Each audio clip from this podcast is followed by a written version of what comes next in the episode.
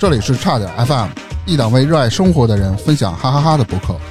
节目每周三零点准时更新，期待你的订阅、点赞、评论、分享。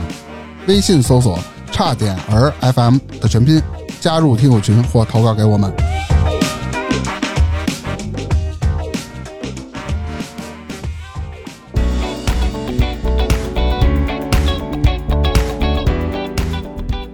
大家好，这里是差点 FM，我是蛋明。我是我的个，我是三千，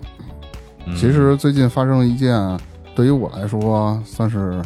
比较大的一件事儿吧。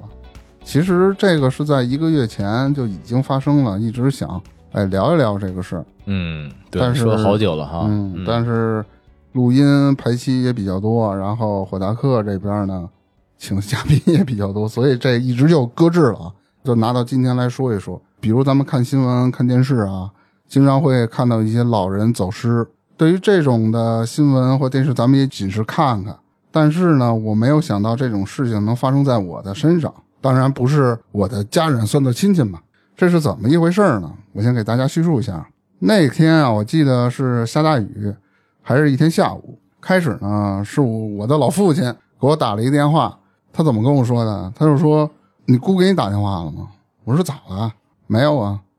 他说：“你姑父走丢了。”我有哟，我说怎么可能啊？我记得在疫情的第二年，我们还见过呢， 哈，那好几年了啊， 没好几年。疫情第二年，就是两年后了，突然一下子，这个人为什么能走丢了呢？当时见的时候，虽然身体不太好吧，因为我姑父得过肺癌，啊，做过手术，身体也比较弱，但是感觉没有那种说是神志不清或者怎么着这种情况。哎，我说因为什么就走丢了呢？然后那天还赶上下大雨，我问的是什么时候走丢的，早上凌晨四点，那么早，老爷子干嘛去了？不知道，我就特别特别意外这件事儿。我一看点儿，这我爸给我打电话，下午一点多，嗯，人家这么久才通知你们不是加吗？拿大时间那会儿刚早起嘛，大哥，你查一下时差。 我就赶紧给我姑姑打了一个电话，我得问问嘛，对吧？我姑姑就给我简单介绍了一下这具体情况怎么情况。我姑父是在疫情前做的这个肺部的手术，因为是癌嘛，好歹还控制住了。控制住了以后呢，结果不幸又感染了新冠。这新冠一康复以后，这个人的神智立马就变了。我有可能觉得这个是后遗症，整个就跟变了个人似的，什么事儿啊都记不住了，连家门儿都认不清了。每天吵吵着呢就要出去溜达。你想他本身有肺癌，做过大手术，嗯然后加上新冠，再加上最近这个天儿这么热，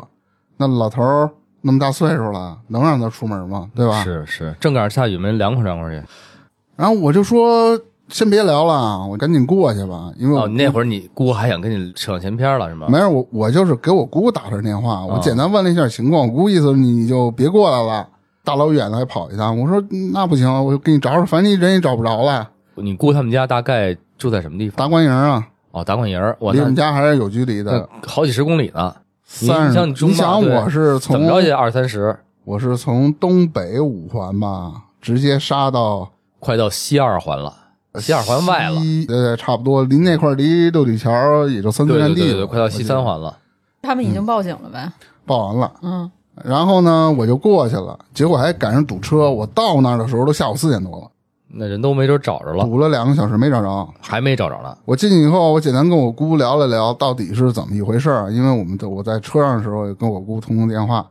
就是我姑父啊已经神志不清了，每天都要必须得出门溜达，还不能让人跟着，你跟着他就急。嘿，在这个之前已经丢过几回了，但是呢，他的活动范围仅停留在这个家周边的一公里，往远走他不认识了，他就不敢走了。那他也找不着回家的路怎么办啊？好歹他还知道有居委会，嗯，每次都是去居委会领他。可能这个家里人也就没有当回事儿，你走丢了吧，反正我能知道你去居委会。嗯，结果这次干了，找不回来了，而且那天还下大雨。我姑父出门前手机什么都没带，此时他也不会用了，嗯而且也没有给他买一些防老人走失的那种 GPS 定位那种东西。对对对，那嗯东西挺好就啊好像现在小孩儿戴那种小天才手表，对，类似，哎没有，兜里一分钱也没带，哎呦就穿一裤衩儿，穿一跨栏儿，早上四点多就走了。你想啊，老头儿一天不吃不喝，还被雨淋着，那基本上啊，如果今天晚上找不回来，这人就得直接交代了。也不至于，啊嗯，，很危险。对对，就是很挺危险的，对这对对对，你想，比如说你六十多，你六十多岁身体健康的情况下，可能一般营救黄金时间是四十八小时还是七七十二小时，你是能扛住的。那岁数多大了？是还有病嗯基础，对啊，那个不吃也不喝的，那怎么弄啊？是然后我就去了，去了以后我说：“那你拦着他，呀，干嘛非让他出去啊？”不姐，早上三点多醒了，非要出门，我姑拦他说不让他出去，拿了菜刀架在自个儿脖子上。哎呦呵，说你不让我出去，哎我的天哪我今儿我就死在这儿。啊，我姑没招啊，等于说他刚把衣服穿上追出去，老头儿已经没影撒丫子就跑了，没影了。嘿，嗯腿儿还挺利腿索，脚还挺利索，真是。早上呢，直接给我哥打一电话，我哥也是没上班，到处找呗。反正老头儿经常去的地儿，当初上班的学校等等这些地儿都转了一个遍，没有。没有，我想的是，下大雨天儿他能走多远啊？嗯，你就着家门口周边找呗。是结果我哥开着车哪儿远奔哪儿去， 比如说他们家附近的小学，啊嗯，然后原来什么经常去的，呃，其他地儿有一些地儿我也说不上来，比如什么公园里他们那边的都转了，找不着，然后就报警了。警察说：“那我给你查呗，就是查监控。查完监控呢，然后一直也没信儿。我哥人老先生回去上班了，啊，心好大，不是是你哥回上班了是吗？我也不理解，他可能是他那岗位比较重要。我说那再重要，你们他妈那公司，你跟你们公司那个 boss 说，我说我们家老头儿丢了，我亲爹丢了，我他妈请一天假能怎么着啊？嘿，哎，你说这我想起别的事儿，你先说，我到时候再跟你说那别的事儿。嗯也可能之前走丢过几回，当时没当个事儿吧。我到那儿了，我就跟我姑说，咱也别瞎找，我哥找过的地儿咱就不去了。而且他周边的这些邻居啊都认识他。你说有这么一个老头儿，稀里糊涂的大雨里浇着，下大雨他肯定躲在一个地儿里，就跟那儿缩着呗，他不可能是直接在雨里站着。我是说，那你就扫扫楼道什么的，这些小小地儿，因为下雨很少有人出来。呃，窝哪儿了？待着了，对哎，然后扫楼的过程中呢，哎，雨停了，人儿都出来了，你就会发现实际上人多了。我说啊，又找了大概得有半小时，我说咱别扫楼了，已经没有意义了，因为人都出来了。一旦看见门口蹲着这么一个老头儿或者什么的，人一般的情况下也就打电话报警了，要不然咱们就再等等信儿，或者怎么着，看看有没有人给您打电话。我问我姑，她有没有可能，因为我姑家那边原来有一个九路公交车是在他们家的，我想想哪边儿，东边儿。他我姑说老头儿从来不去那边儿。我说哎，那咱们就去那边找找去。哎，我姑说不会，你放心吧，不去， 反正就那意思吧，嗯嗯，就心里有感觉，我感觉老头儿就奔那边去这了吧。冥冥之中有一种那个念想，觉得可能就往那边跑了。对，对，我姑说，要不咱俩去趟公安局吧，跟他们家那块儿有一个派出所，当时跟那儿报的警。我说那就去问吧，监控查得怎么样了？到那儿一问，警察说我们正在排查监控呢，因为现在不知道老头儿去哪儿了。全国就不不什么全国，全国 有点过，全球吧， 就全球还挺我姑范围他挺们小的。属于是西城嘛，对，那边整算个西那一城片儿，他嗯联系了好多派出所，都一块儿查。嗯嗯联动，嘿，好巧不巧，在那儿我们准备走的时候，就是在那儿待了得有十多分钟，准备要走了。警察说：“赶紧把我姑叫住，说有老头儿的消息了。”哦，我姑一愣，哎，跟哪儿啊？说在监控上嗯疑似发现老头儿的踪迹，嗯，在哪块儿呢？天桥。嚯，对等于说老头儿到那边坐公交去了。真的是然后去你说那东边坐公交车了，是对吧？，哦，说就是去的那边儿，说发现了疑似老头儿，但他没说是几点发现的。然后警察就过去了，联系天桥那边派出所的人了，分出一拨人来。然后这边派出所也派了一辆车到那边扫去了。哎，我说那别闲着了，天快黑了，我就跟我姑说那就走吧，赶紧去吧。我姑也特别赞成这个了，我姑说活要见人，死要见尸。可这会儿都想这事儿了， 没那么严重不至于。反正那意思，因为他岁数大了嘛，那种的，这然嗯不后至于还还说了，哎，人既然能坐公交车走，没事儿，你放心。我找着他就找着了，找不着我也努过力了，我不会在家等着他。得，那我们就去。没多久，我给我哥打了一个电话，我把现在情况跟我哥说了一下，因为他上班嘛。还没下班儿，大哥还没下班儿，对，奇怪的是，我哥跟我说说老头儿万一找回来了呢？你别走了，然后让你姑你和你在那儿等着吧，你就回去吧。找着了会给你打电话的，不影响啊。什么叫你你听别着啊走了，让你回去吧？就是意思让我姑在家等着，不让我姑，我带着我往姑去哦天别桥往医外院瞎瞎找去了。啊，怕老头儿回来，然后跟我说说谢谢你，你现在回去 吧。你说我你大我怎大么儿说？子不太着急啊，一是不着急，你说我是帮你忙来的，你还轰我，我就特别纳闷儿这件事儿 啊，我也都没搭理他。然后我就跟我姑，然后我姑接过电话来跟他说了，把他的想法、啊跟我哥说了。我哥说行，那你就找去吧，我们就去了。我就问我姑，天桥那边都有啥呀？我姑父经常去的。突然我姑想起来，那边有一有一医院，有嗯有对有有有，我姑父经常到那儿看病去，就我姑带着他哦嘛。也算熟。我说他会不会不舒服或者找不着了，觉得去医院等着你们或者怎么着的？嗯，咱就奔医院，直接打车到医院。他分两个地儿，他住院部还有看病的地儿好像不在一个楼里了。对，他那那块儿附近有一大片都是有一个地儿啊。对，然后我们先去那边儿，先先去东边那个地儿问了，然后问到那边儿有一个值班岗，里面也有警察什么的，都问了一圈儿，人说没看见。嗯，我说那就去那边问，那瞎猫碰死耗子，万一呢？姑就往里走。我说那走，你这找大夫，大夫一天看这么多病人，谁也不会注意他。我说你要问就问门卫，哎，老头不一定进去，但是老头有可能从这儿路过。门卫那个是一小伙子，看着呢也就二十七八岁。嗯，我姑姑就说：“你问他没用，你问他没用，你问他干嘛？你问哎他没用。你看看，结果我一问呢，我给老头看一照片，他说我看见了。你看看中午十二点就从这医院门口由啊、由北向南走了，啊，差不从这多儿路等于等于过没进医院是吗？没进，从这儿路过，我就说那咱就沿着找吧。我一想，中午十二点，那指不定老头走哪儿去了呢。是，嗯正好当地那个派出所离这有医院不远，又走了大概不到一公里，找到这派出所嘛。他说联系了当地这派出所，我们得问问情况，你们查得怎么样，扫没扫着啊？嗯，等了大概十分钟，负责的这个警官来了，说你放心，我们正给你找着呢。嗯，因为监控太多了，我们得呃查，而且得一帧一帧看。就说要不然你们先回吧，我就跟我姑说，我说要是这样吧，我姑说她经常啊，有时候从这边坐什么顺着唐人亭回去，走唐人亭那条道。要这样，天快黑了，咱马上走，大辆车，沿途咱就找。你看左，我就看右，看看有没有什么老头儿什么的，比如坐在台阶儿上或坐在哪儿歇着。结果呢，这一路回去也没有，然后天就黑下来了。嗯，又沿街扫，包括友谊医院呢，还有这个他们家附近的这些小卖部啦，能问的我都问了，人都说没看见。嗯，等于说老头儿呢也没有进去，也没有说去饭馆里要个饭，说我渴了，我饿了，这种都没有。当时呢，我就跟我姑回去了。我姑说，要不然你也挺辛苦的，然后也别太晚了，啊那什么。我说没事儿吧，我就陪你待着吧，等等信儿吧。哎，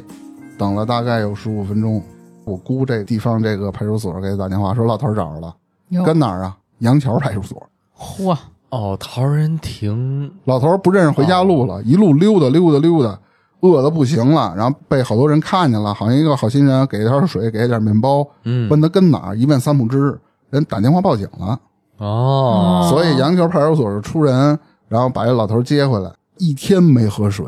到那儿以后，咣咣咣，那水灌了得有两三瓶矿泉水儿，你说得渴成什么样？我大概跟这个外地的听友说一下，啊有医院位于南二环里面儿，这杨桥都都得到南三环了，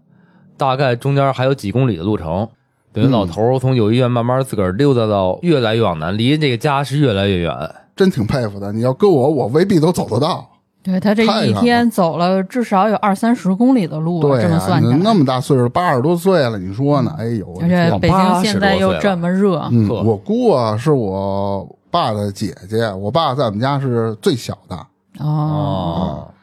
给我哥打电话，我哥知道了，开车过来就要把这个老头儿接回来嘛。然后我哥先开车到到我姑家，我也没趁场，我说我意思我也看一眼我姑父，就跟着去。嗯嗯，我姑那意思呢，也说让我跟着看看。忙到一天了，可对能，问了一句，我姑还行，问了我说是要不你跟我看你姑父去，给你姑父接。我说行，没问题啊。嗯，我这刚给我姑送上车，因为我哥也不知道为什么那急头白脸的那个样儿我姑要上车，我姑就问了一嘴：“哎，你怎么回来了？”其实我我姑以为我哥直接去那边杨桥把我姑父接回来呢，直接接到家里呢。嗯，结果不是，我哥说废话，当然是接去了，哎呀，哎急头白脸那样。然后我一看这这不势头不对啊，啊然后直接一转头，啊谢谢你啊，辛苦了，啊嗯，还挺客气啊又，给我轰走了。不 是啊，操，那我就走呗，我就嗯生门口分，哎，我就多大岁数啊这哥？四十多快五十了吧，啊他也比白我活大了这这几十年，嗯比我大九岁吧，八九岁。其实小时候对我挺好的，可被能社会毒打成一个不懂反事儿正的是从他步入这个四大会计事务所以后，整个人就嗯跟我关系慢慢慢慢就断了，对人家是不不在一阶层了嘛。人啊是认是人为我这我跟你没嘛咱，也不知道人家经历了什么哈， 咱也没经历过那么高端的事那就情。 让我非常意外啊！我说那我这打车回去吧，我啥也没说，因为当天我姑晚上也没给我回电话，我知道肯定是回来得赶紧给我姑啊呃吃点东西，洗个澡啊，肯嗯定就照顾着嘛。第二天我姑给我来一电话，反正我姑主动给我打电话，说是谢谢你怎么着怎么着这的，啊这该有的事儿，咱得对吧？非要把打车钱还有什么呢，就是路路费给我，我说真不用，真不用，啊嗯我说真不用，结果我哥一个电话没有。我有一个小疑问啊，就是你姑父找着的时候，按理说应应该也挺晚了，是不是？八点多了吧？你想吧，那会儿大夏天，一个多月对呀，前，八这九点天儿天儿黑得也晚啊。那你这个哥下班之后，他没嗯有不是，哎说还没下班呢，八找点多还没有下班，找着了，找着了，大然后会计事务所哪不能是八点下班现 啊？在不好是吧，他都早就不跟那儿了。反正现在是一个 VP 比 VP 还要再高一级别的啊啊，就是傻屁呗，反正你也不能这么说，反正那个企业里的三把手、二把啊手，主要是负责财务这块儿的。嗯，我哥一个电话也没给我打，我也就没说什么。是临走前，啊我跟我姑说：“你赶紧下一个 GPS，那防老人丢失了。”我就想了，我就问我姑父：“你给他带东西，他带吗？”我姑说：“不带。”我说：“手表什么的，比如说电话什么的，不带，带了就给你揪下来，是甭管是脖子上挂的。哎你给我拉着纹纹个身，嗯，我家庭住址纹胳膊上， 哎，还植真个芯行。片是吗啊那？老头疼啊，你受得了吗？那你多大岁数？那那就算了。我说，要不然你买 GPS，我看有 GPS 手表什么啊，的。小孩儿那都行嗯我一，看他老头还得点，还得呼叫电话，我觉得这个他他怎那么不会用呢？小孩儿那个戴戴手上，你随便打开 APP 都能看着在哪儿。有对有我好多那种嗯我就怕他太明面儿，他给摘了，他给你撇了。那个会那个会，我是说你买一个挂在裤子上的，或者是什么，哦你，让他挂着缝裤兜里，啊，或者一个特别小的一个东西，我给他买了，花了三百块钱，到货了，我哥一看说这太复杂了，退货了，又给买了一个跟手环似的。啊，后来问了一嘴，我说我姑父带吗？不带，是是，就你就没用，你知道吗？我就挺纳闷的，有那一两次，你为什么不赶紧给他买一个呢？他家也不缺这个，这家挺有钱的，比我们有钱多了。嗯，确实不太上心，感觉对，这啊跟有没有钱呀没太大对关系，，因为这个东西很跟便宜，它也不贵，哎，跟有没有心有很大关系。是要不是说有句话说好吗？久久病床前无孝子嗯对，这还没病呢。，老折腾了。说我哥，我姑跟我说，我哥之前也找过他，找过好几次了，怎么说都不行，也跟我哥急，可能就因为这个给可能弄烦了。对对对，但是那毕竟是你亲爹啊，哎也有可能那个时间段正好他经历了什么，咱不知道，啊嗯对，咱也不对不好对揣测对什么是东西。然后反正整体下来，感觉反正挺意外的。然后我姑回来说，姑姑表现特好，说我再也不出去 了，我再也不弄了。饿着了，老头儿明白 说了，下次那挺可个爱的下次你得把门锁上，你不能让我出去 了。你拿结果刀子拉脖子呀？两周后，我给我姑姑打电话，我说姑姑最近还往外嗯跑吗？跑啊，拦不住啊。又抹脖子了是我吧？有一次出去了，我就跟着他，被他发现了，转头跟我说：“你跟着我干嘛？”就给我姑打跑了。那你也得跟着呀，偷偷的，就累我着也。有点就这个性是情大变的意思，这个对，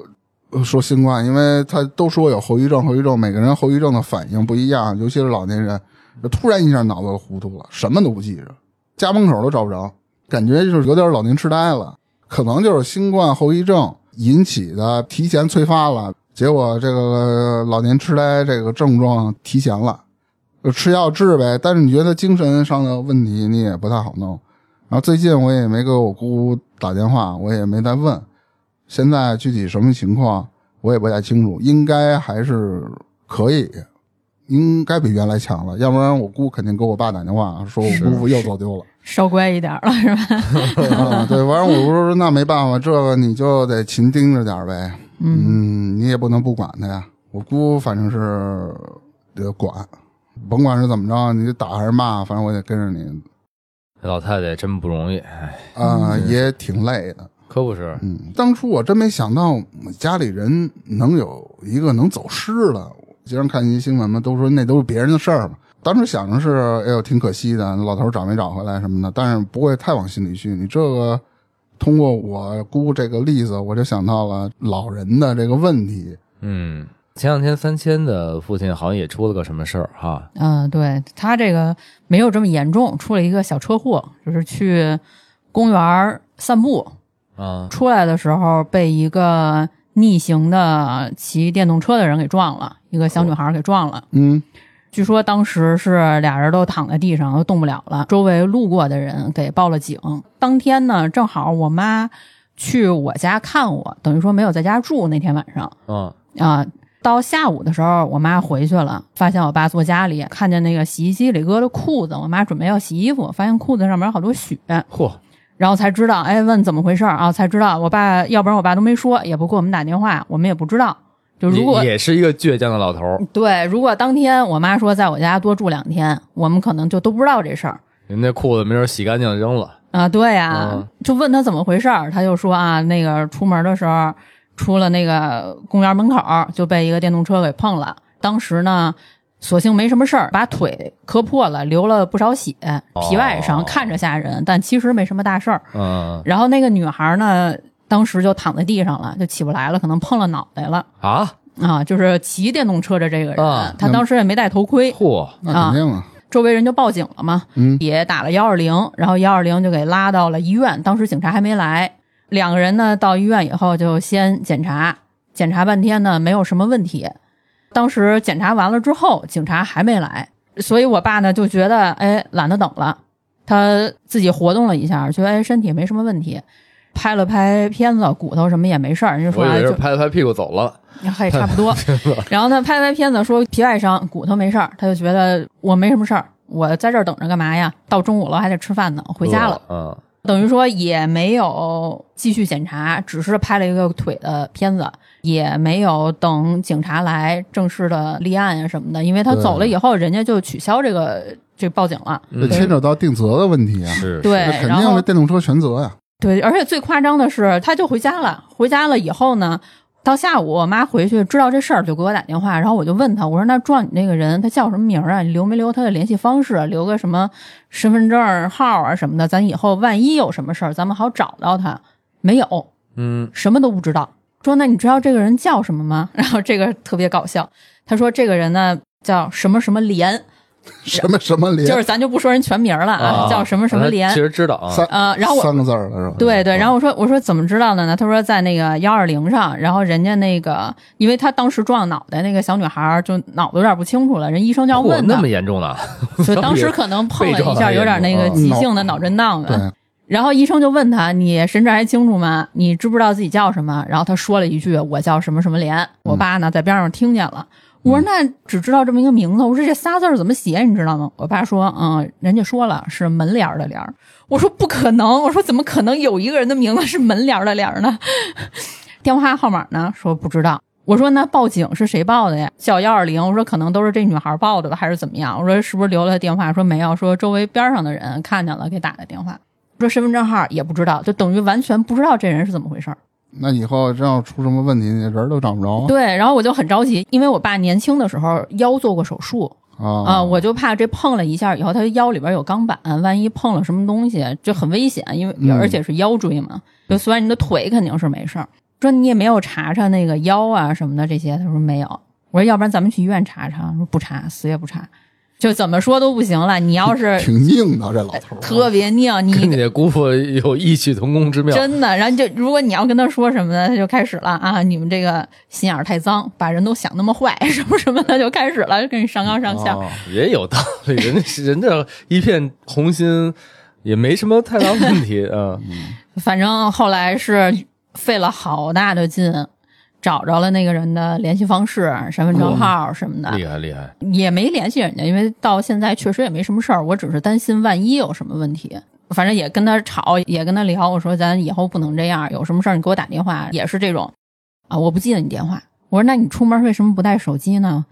然后出门溜溜个弯儿带手机太麻烦了。我说那不是有不是有手环儿什么的，有那个手表什么的吗？他说带那东西干嘛呀？大夏天那么热，什么什么的，就怎么都不行，很麻烦。嗯，然后最后就嗯跟我妈就只能是啊，反正也没什么事儿，这现在已经这样了。不是你想吧，就咱们父辈或者再以上这些老年人，其实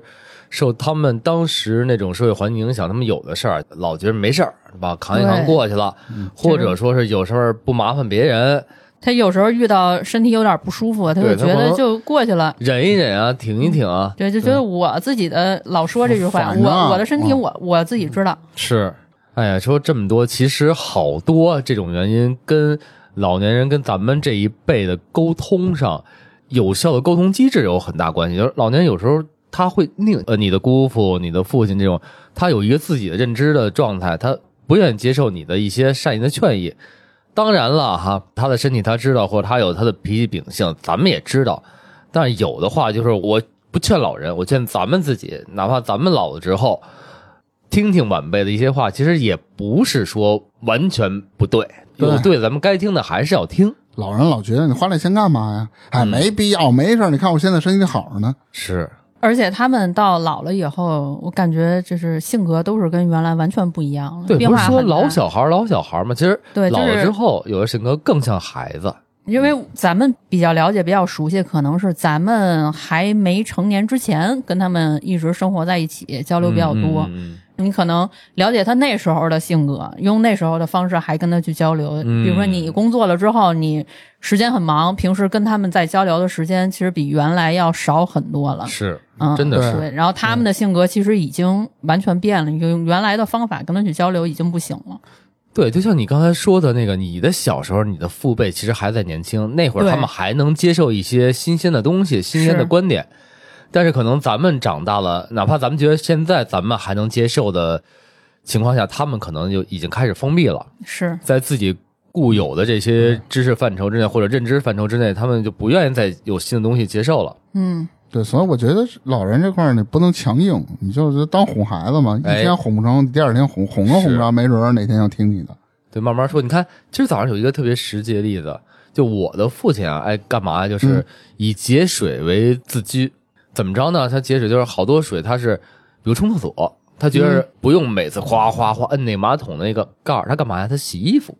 他洗衣服啊，每次他会准备了三大桶、两大盆，跟那儿空着等着。 他洗衣服第一货有洗衣粉那个，他不要，他让流走。等第二货开始投的时候，他开始往那桶啊、盆里啊接，弄得我们家这个卫生间呀、大桶小桶都是永远满满当当的。我们甚家至也有，我们家哎也有。对，甚 至有的时候啊，这个我们家哪没怕哎不是干净水，脏水他都留，比如洗脸呢、洗头头什么毛巾呢，他啪的可能往那桶里弄。有一什么事儿啊？前两天他不在，发现这个长期有那儿摆那桶，我挪开了，底下可能就长时间有那种水嘛，很难干，它被桶压着嘛，嗯也可能有些小飞虫，嗯嗯，然后那个火钳子那玩意儿我都看见了，呵嚯！我说这不太行，我就把那所有地儿都挪开，把那水我都遮了，趁他那两天不在我都遮了，然后把那地儿头都晾干了，然后回来人老先生又开始倒了。我爸性格也是比较刚烈的啊，没办不能直说，直说他立刻就能跟你翻儿。所以呢，正好今儿早上有一个什么茬儿，就说这个我妈说早上在哪哪儿看这个虫子了，什么就说这事儿，哎，我就训边我说啊，可不嘛，前两天怎么着怎么着，我把这事儿一说，这样跟他把这个旁敲侧击引给他的话题，他呃一笑而过或者说两句话就过去啊，他不说话就认为其实他就是听进去了。你要是当时他要干这事儿，你要指责他，哎，他那完了嗯立刻就跟跟跟完了，肯定跟你翻儿，就什么呀，就是别管我，所以我没他有得错儿 哎，不是我这是节水啊，我是节能啊。在家的时候啊，为这些事儿啊，我们都不洗衣服了，就我和我 妈尽量就不洗衣服，只要我爸在嗯家就都是他洗。他呀，这洗衣服还有问题，什么有时候混着，什么颜色深浅的混着，或者是这个叫什么内衣外衣的，夏天的什么穿的短袖，他可能就混一块儿了。我说该分开的咱分开啊哦不行对。那你说过，这是怎么了？也不是也不是那么的，就跟你会犟。你要直接说，他肯定会跟你犟。但是你要是旁敲侧击，对机会忍着，当时要忍住，对机会跟他说，他可能还好点儿。就这么一情况。刚才大明儿讲到他那个表哥或者堂哥的时候，啊，应该算堂哥，堂哥的时候，我突然想到一什么事儿啊？前些日子我们的公司同事，他们家也出了一个类似的事情，他的好像也是姑姑和姑父这两个人啊，年纪也就八九十岁了，住院了，两个人同时住院。尤其姑父会更严重，就不能自理，一直得靠输液啊这种东西存活。这个老爷子夫妇俩有两个孩子，一儿一女，嗯，当时都没管这个，就是有保姆进了医院了都不来。我们那个同事大哥就急了，那大哥本来性子就比较刚直，他妈的当时就怒了，因为他这姑父，他小时候他的父母是员外的，不在国内，他姑一直那会儿对他还挺好的，给他弄点吃的呀，什么这个照顾他呀，他一直感恩。看他妈的老老的这样，他妈当时就怒了，电话里跟他那个姐姐骂起来，说你他妈的这是你爹，现在都这样了，你来都不来，像话吗？然后跟他哥怎么着说，我那事儿我就忘了啊，大概就是反正都把俩人骂一通。他这个姐呀，说是什么有钱，把老太太钱怎么着嘎拉走了，房子怎么卖了什么的，后来不露面了，说你这钱你爱怎么分怎么分，那是你们家的事儿，别跟我说这个。你先把人来，先把这个医院这事儿给我解决清楚再说啊。然后还说你看怎么办？他说你别问我，你们哥俩商量去，你别跟我说，我先把这个事儿都给你摆在这儿了，该后面怎么处理你们自个儿说，别跟我说。他当时给我们念叨这事儿，就说不管这个老头老太太当时对你们俩怎么着，但是现在这就像你刚才说的，这是亲爹对吧？亲妈，哎，该照顾到这这份儿上了，那么大岁数了，该照顾你伸把手，把这该有的面儿这种作秀你做过去都好说，你别他妈的黑不提白不提都不管。这不赡养的直接报警，啊哎有法律呢，你必须得赡养。家你也必里须这得多些多事儿少啊，钱谁也管不明白，人顶多对跟那儿劝也是劝说说。对吧那死活不听，那这老头儿老太太在医院里也没人看，也没人管，那就报有警。有有，反正有护工，当时还说呢，到医院里护工说是怎么着，他们外面找一个护工不让进，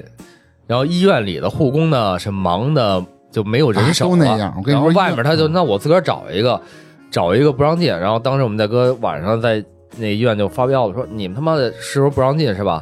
那好，我这事儿人要倒是没了，怎么着怎么着的，一个护工没有，这吃喝拉撒都没人管，我就跟那儿他妈耍混，我跟那儿报警，要不你们怎么看？就跟那儿就骂上了。最后那人也进来了。开始他还想一办法，他开始还迂回了一下，说这个不是护工，是我们家远房亲戚，亲戚哎，嗯，过来照顾我。你看不行，这个那个的，那就好，他就因为急什了？么？是疫情那会儿吗？就前些日子的事儿，哎呦，我他妈气死了！对好多就是医院里他是护工，就是医院里给报对，的，都。是有连带关系的，是是对。而且他不是一对一，他忙完这床又忙那床，一天能给你拾掇个两三回，算不错了。那不是不是，基本还都是一对一吧？不是，你除非高级的那种呢，比如说我是他可能收挂费也不个同，国际号，类似于那啊种不，那这个高不是服不务是。，我我碰见，反正我碰见都是一对一的啊。是他给你收拾的时候是一对一照顾你，完了他还有其他人呢，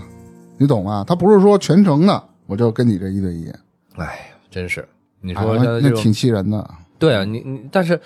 人老了，确实从话上来说，好多时候人老了会给人添麻烦，就对于年轻人的生活呀等等都会添麻烦，这个我觉得是必然的。但是对现在就开始到大明为什么想聊这期的话题上，就是咱们真的碰见这事儿，咱们能怎么对待，或者说是咱们老了，怎么让咱们的下一代好好对待咱们？有没有嗯什么好招？哎，我们当时不是做过养老吗？跟芝芝做过养老，但是北京现在养老，我们当年啊，这是三五年前了，嗯，其实调查市场其实并不便宜，那会儿能感觉是性价比特别好的一个养老机构，大概就在北京的西四环外边儿上有那么一个四季青养老养老院，是北京的一个标杆项目。当时那个四五千块钱一个月，相对来说服务还都不错的。而我的姥爷住在的是石景山社会福利院，住那儿快二十年了，七十多岁的时候去的，现在九十多岁了。现在呢，他的腿有骨刺，走路会疼，还好，但是他有一个老年的痔疮脱肛。脱啊肛这个，在他八十岁的时候，我们带着他去医院，人医院已经不敢给他做手术了，说年纪太大了。到现在他就不能走，就走路他那个肛啊就会掉出来，就会磨破流血什么的，所以老爷子现在不愿意走路了，而且精气神儿啊没有十年前那么好了。你想二十年前刚住院的时候，到哪儿去哪儿，直接说你不用来接我，我自个儿坐公交车我就走了。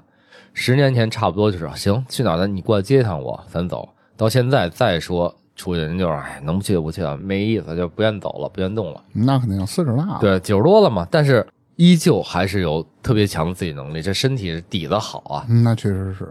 但是这养老院，我也想说的是，我现在这么看，如果你能接受这种所谓的集体生活的话，在咱们条件能力范围之内吧，不妨是一个很好的选择。对，都对都是老头儿老太太的，这啊是是一不方面，就是周围至少养老院标配还是有一定的所谓的医护的条件，对啊，真的出点什么事儿，还是能及时的给你做一些初步的处理，对吧？对，包括我姥爷住那养老院，每年会打两次所谓的这个血管啊、管道疏通的这种药液，就让你老年人不至于会形成特别严重的堵塞呀，或者这个血管这个疏塞呀，不会严重到这种地步。养老有院小病小灾的，当时就开了药就吃了。养老院的好处就是，你真要有什么事儿的话，那都有医生大夫能第一时间 赶紧给你送医院去，或者怎么着。，对对对，养你跟家里，比如说是空巢老人，嗯比比如说老伴儿也没了，就你一人儿，你还死硬着不去，哎你你在家里了，到时候你真出来什么事儿，可能你连那个电话你都拿不起来的时候，是真怎么的办是？有可能，那就只能是哎看天命 了。咱们再说回来啊，你看这个老头儿丢失这个，其实我这个查了查相关数据啊，看了这数据我挺震惊的，我比我想象的要多很多。我现在给大家说一下吧，简单的啊，就是我国老年人的这个健康状况啊，其实现在也在不断的改善嘛，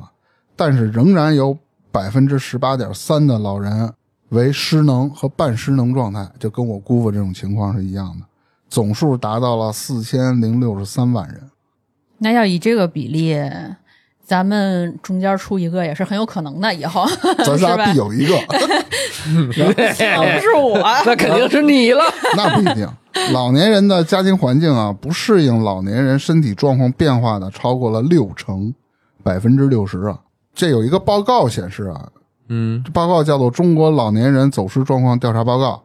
这个报告把这个年份给隐去了，几几年啊咱也不知道搞了得。准吗？这个不知道哪儿出的？正部下属研究机构中民社会救助研究院发布。对，咱就把这个说出来，啊跟咱不是咱们电台的一个恶意揣测的东西啊。对，报告显示，每年全国走失的老人，你们猜有多少人？走失的老人好几个五十万人，走失的标准是平均每天走失约一千三百七十人。你甭管报警还是不报啊全警，国呗反正是吧应该是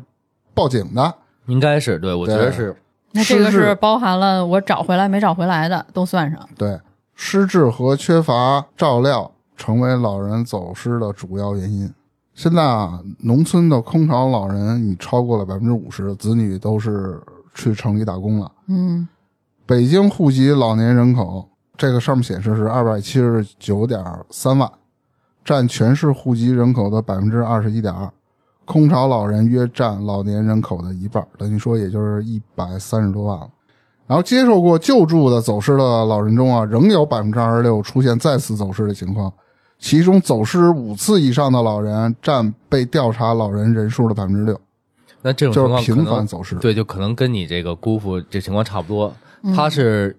行动能力还是有的，但是他可能这失种智，哎失判断能能力嗯会差很多。然后又没办法有人二十四小时的照顾他。嗯。嗯，反正都是出现一些记忆力障碍了、迷路了这种情况。你想，平均每天就有一千多个老人走失了。嗯，虽然中国人口基数大吧，但你这每天一千多个人，这数字也挺吓人的啊。是我就想了想，那那那怎么防走失啊？或者说走失以后我该怎么办呢？ 就给老人买一块老天才表呗。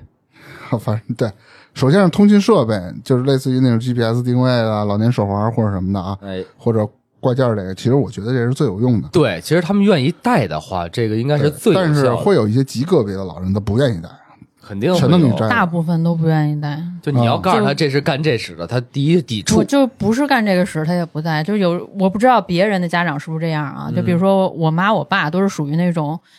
特别喜欢运动的人，我们家有这个运动氛围，大家都喜欢每天出去溜达，我散个步或者出去玩一玩这种。我但是他们出去，我爸。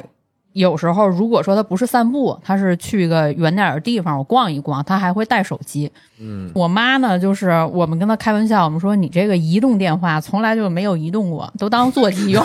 就闹到什么样呢？因为有时候我妈会去，我不在家，我在上班的时候，我妈会去我家看看我那个狗啊什么的。我家这个狗呢，因为我看着它，我怕它到处乱拉乱尿，我弄了一个那个摄像头。如果说家里来人了，那摄像头会给我报警。嗯，如果我妈在我家的时候我给她打电话，她永远都接不到，她的手机就不开声音，她也听不见。那拿摄对像头都这砍样他呀， 对，然后就就闹得我们俩只能通过摄像头来沟通，你知道吧？我用摄像头说话，我说：“哎，你来了。”她说：“啊，我来了。哪儿呢？”我们俩闹得就跟那个过去农村大喇叭一样，在那儿喊， 张贵妃儿，张贵妃儿， 真的你们家的猪生崽儿了， 对，差不多是这样，反正就很有意思。那电话那是不可能，就除非是晚上，我掐着这个点儿都快睡觉了，他在家，然后这个电话咱们就当个座机用。嗯我打个电话他可能会接，要不然根本就不可能。他们跟就我觉得嗯一这个样东西很累赘，真的就比如给他买类似于 Apple Watch 那种插 SIM 卡的表，嗯，让他们带一个表不不出去。其实你看这运动能记录运动数据，对吧？这个那个也可以打电话，就不哎，他会嫌你花冤枉钱，啊呃，分人吧。我爸可能还会带一带，就是我爸还是属于那种他比从较年洋气。 对他从年轻时候就爱玩这些东西，啊就爱玩这种电子产品。他现在也还玩手机啊什么的。我妈是从来就不喜欢这些东西，啊、然后他就觉得这个东西很累赘。我出去，比如说我就去逛个街，我打电话干嘛？一会儿我就回来，我跟付谁款联啊。我跟谁联系？他们现在还是习惯用现金。哎呦，我妈都不用现金了，我爸我妈他们都我说妈就为了不带手机啊，不是，我现在是我爸我妈还是习惯用现金。是吧？对我啊妈也我是妈早就没而有钱而这且干我事妈儿有了。意思到什么程度？我妈特别逗，她虽然是这样，但是她从来不委屈自己。出门以后就喜欢麦当劳，呵哦兴趣爱好就是吃麦当劳或者肯德基，特别喜欢肯德基的那个老北京鸡肉卷儿。哎呦，然后双十一的时候不是有这个团购嘛？就啊比如说一下买，假如说十个二十个，有这么一个码儿，你每次去我就报这个码儿，我就消一个。啊啊，就一年之内都可以用哎，这也是我刚刚获知的一个啊，有呃概的念。有的，我以为这一次啊，就是我上次买了一个三个炸鸡，嗯，我以为一次就给我刷仨呢，然后刷完了之后出餐只出了一对儿那对鸡翅，对。嗯哎，我说怎么一对儿？他说我们这个是能分开使的，对，你能可以慢慢用。嗯然后我就给他买了好多，我说你没事儿，你去哪儿你就可以买一个吃。嗯但是他又不愿意带这个手机，他能把这个码儿写在纸条上。把那号儿写的对 对，然后或者是他去爱看电影儿，然后他又不会在手机上买票，我给他买好了，他去兑换去。嗯，他能把这个码儿写到条上，跟人说啊，我要换票。哎，你们家有 WiFi 吗？那父母家里，有呀，你给他买一个那网络打印机，你给他买完票之后，嘣儿一点，啊让那打印机给也他行打出来二维码，带着码直接去。也可以，就反正就嗯很有意思，你知道，就特别不喜欢手机这个东西。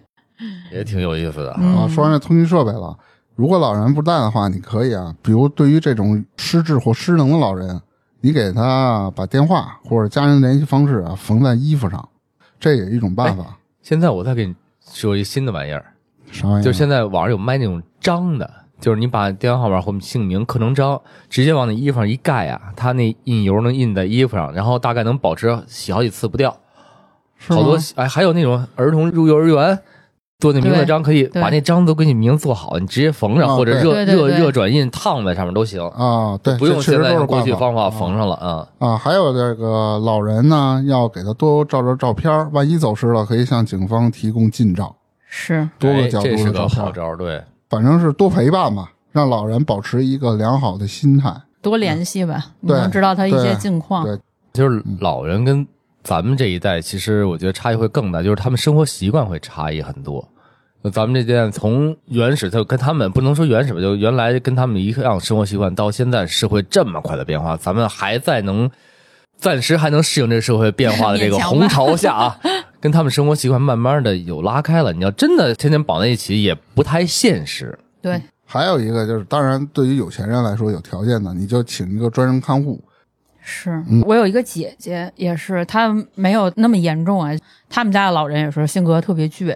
从年轻的时候就是一个极度的洁癖强迫症，得了一次病之后偏瘫了，那等于说自己没办法很好的自理，没办法吃饭呀、上厕所啊嗯这种都需要有人来照顾。他家呢也是条件还不错，就是请了一个保姆，二十四小时的陪着，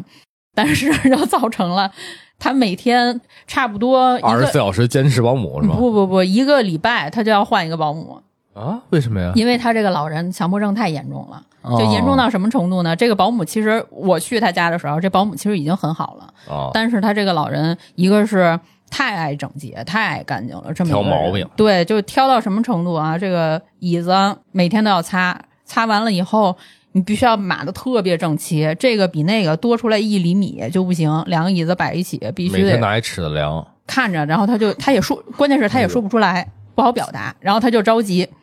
反正就很有意思，就是你得跟他在一起时间特别长之后，你才能明白他是个什么意思，因为他说话已经很费劲了。他说不清楚，你理解不了的时候，他又很生气。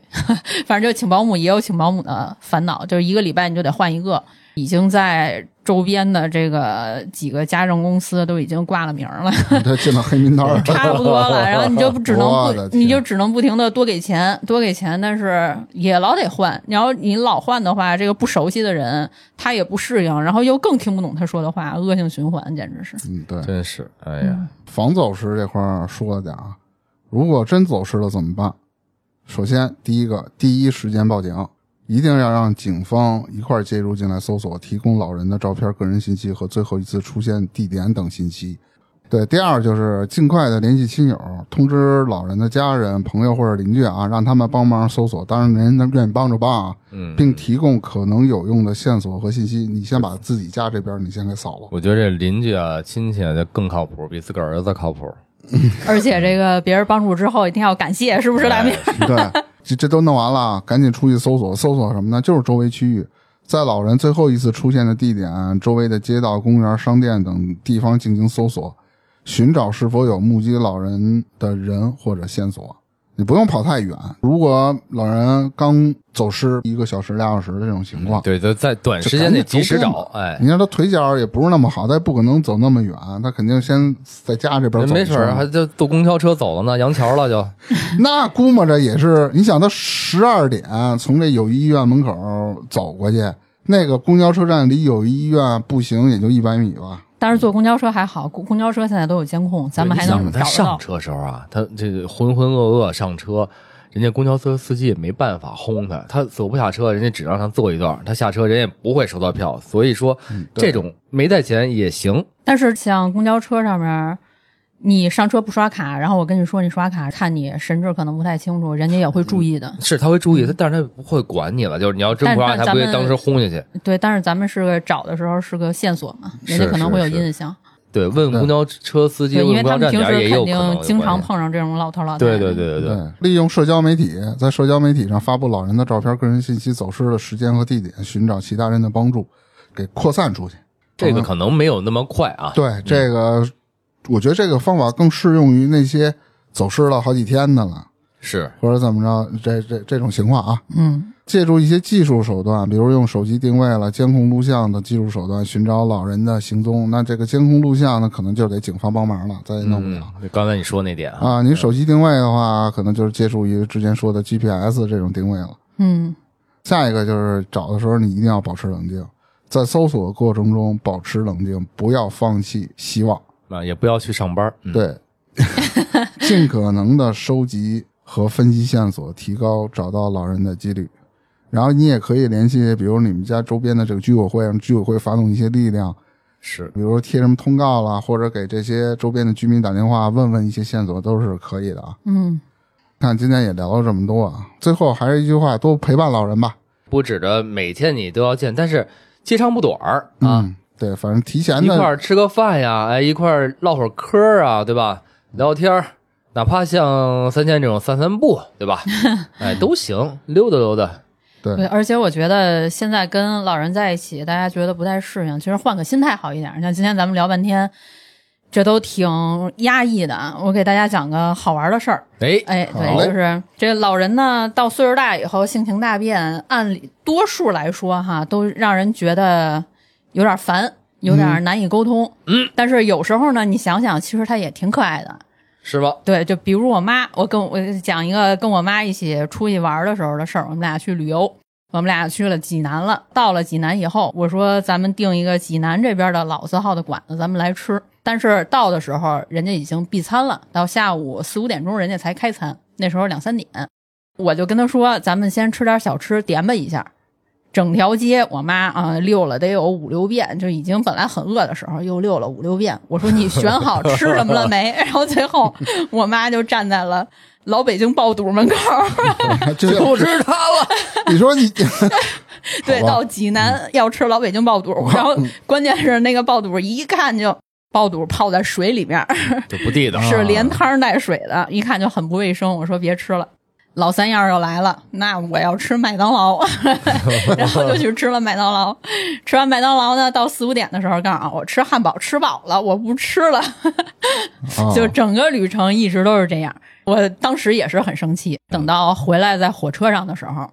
我跟他说：“我说你这太气人了，这一路上。”在车上的时候呢，我妈反正跟小的时候对我的这个态度完全不一样，突然一下子就软下来了。啊就当着火车上那么安静的情况下，周围那么多人，开始 声泪俱下嘛嗯哎，，差不多了，开始跟我说，哎，你不能这样对我，你看你说我我都伤心了，我小时候对你多好呀。